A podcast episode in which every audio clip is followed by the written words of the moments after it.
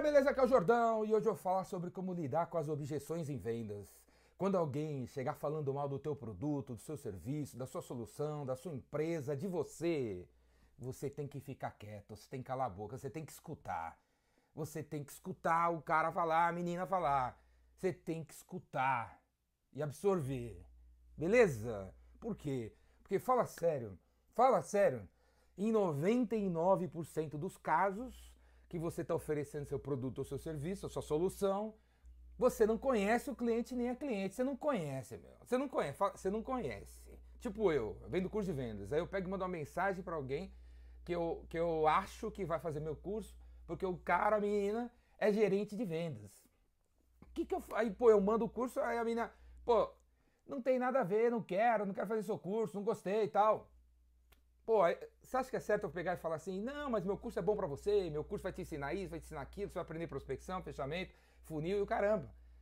Você acha que é certo eu começar a falar de mim só porque a pessoa pegou e falou, não, não quero, depois que eu simplesmente peguei ela na internet e mandei uma mensagem sem conhecer direito? Você concorda que aquilo que eu estou defendendo, o meu produto, o meu serviço, minha solução, não tem nada a ver com a pessoa, porque eu, eu mesmo não conheço a pessoa. Em 99% dos casos é assim. Sabe por quê? Porque a taxa de conversão de marketing e vendas continua sendo 1%. 1%. Quando alguém faz um trabalho bem, bem feito aí é 3%. Tipo assim, 3 de cada 100 pessoas que você aborda, quando você não faz uma lição de casa para conhecer a pessoa, ela vai falar para você que não quer. Porque ela simplesmente nem te conhece direito, cara. E aí você começa a, def a defender teu produto, que é bom, que é bom, que é bom, a pessoa fala, não, mas tá muito caro. Aí você pega e fala, não, é baratinho, é baratinho. A pessoa fala, não estou interessado. Aí você pega e fala, não, mas é, você vai se interessar sim, olha aqui, olha aqui, olha aqui, olha aqui. Não é assim que se faz. Você tem que defender a objeção. É assim que se lida com objeção no século XXI. Tendo empatia, empatia por quem quer que seja que levante a objeção. Deixa a pessoa falar, deixa a pessoa falar. Não estou interessado.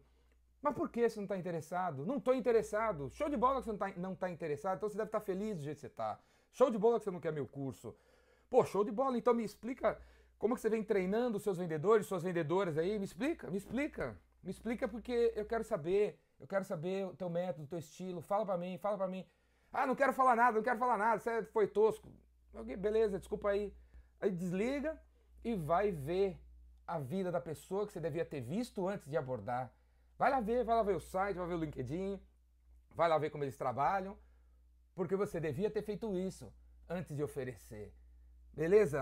O erro nas objeções é esse, cara. Você não estuda, você não estuda o cliente e oferece, uma objeção levantada e você começa a falar de você, independente da pessoa. E eu vou falar um negócio para vocês: ninguém aqui, nenhum homem, nenhuma mulher aqui, ninguém gosta de falar sobre os nossos problemas se a gente não confia na pessoa. Nem quando você tá com dor de barriga, dor de cabeça, hã? você fala a verdade pro médico. Tá doendo a sua cabeça, assim, há, há cinco dias.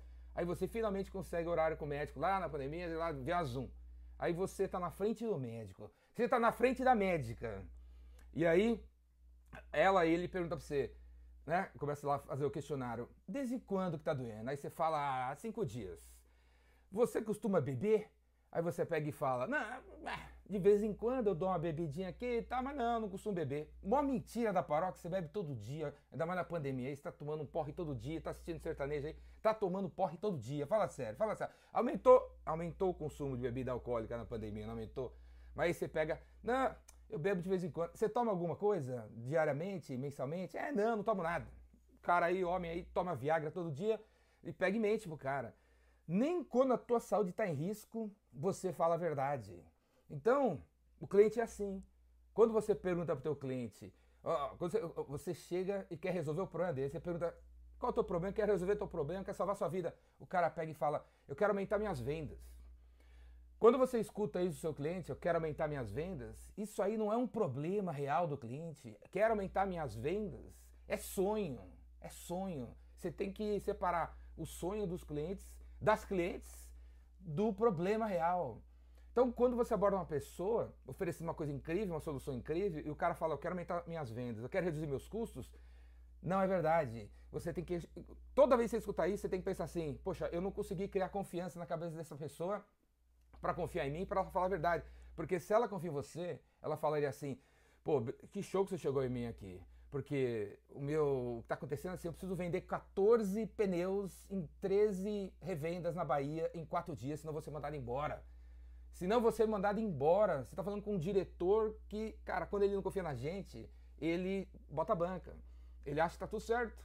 Ele só fala para você do sonho. Mas quando você gera confiança antes, essa pessoa se revela para você e ela conta o seu problema. Mas é muito difícil, velho. Velho, é muito difícil. Você tem que, você tem que criar confiança antes. Como é que você cria confiança antes? Quando você, antes de abordar, e volta pro começo, antes de você abordar essa galera aí, antes de abordar a galera, você faz uma lição de casa. Você faz uma lição de casa para realmente começar a abordar as pessoas pensando nelas, pensando nelas, tendo feito uma lição de casa para parecer que você, fez, você conhece, certo?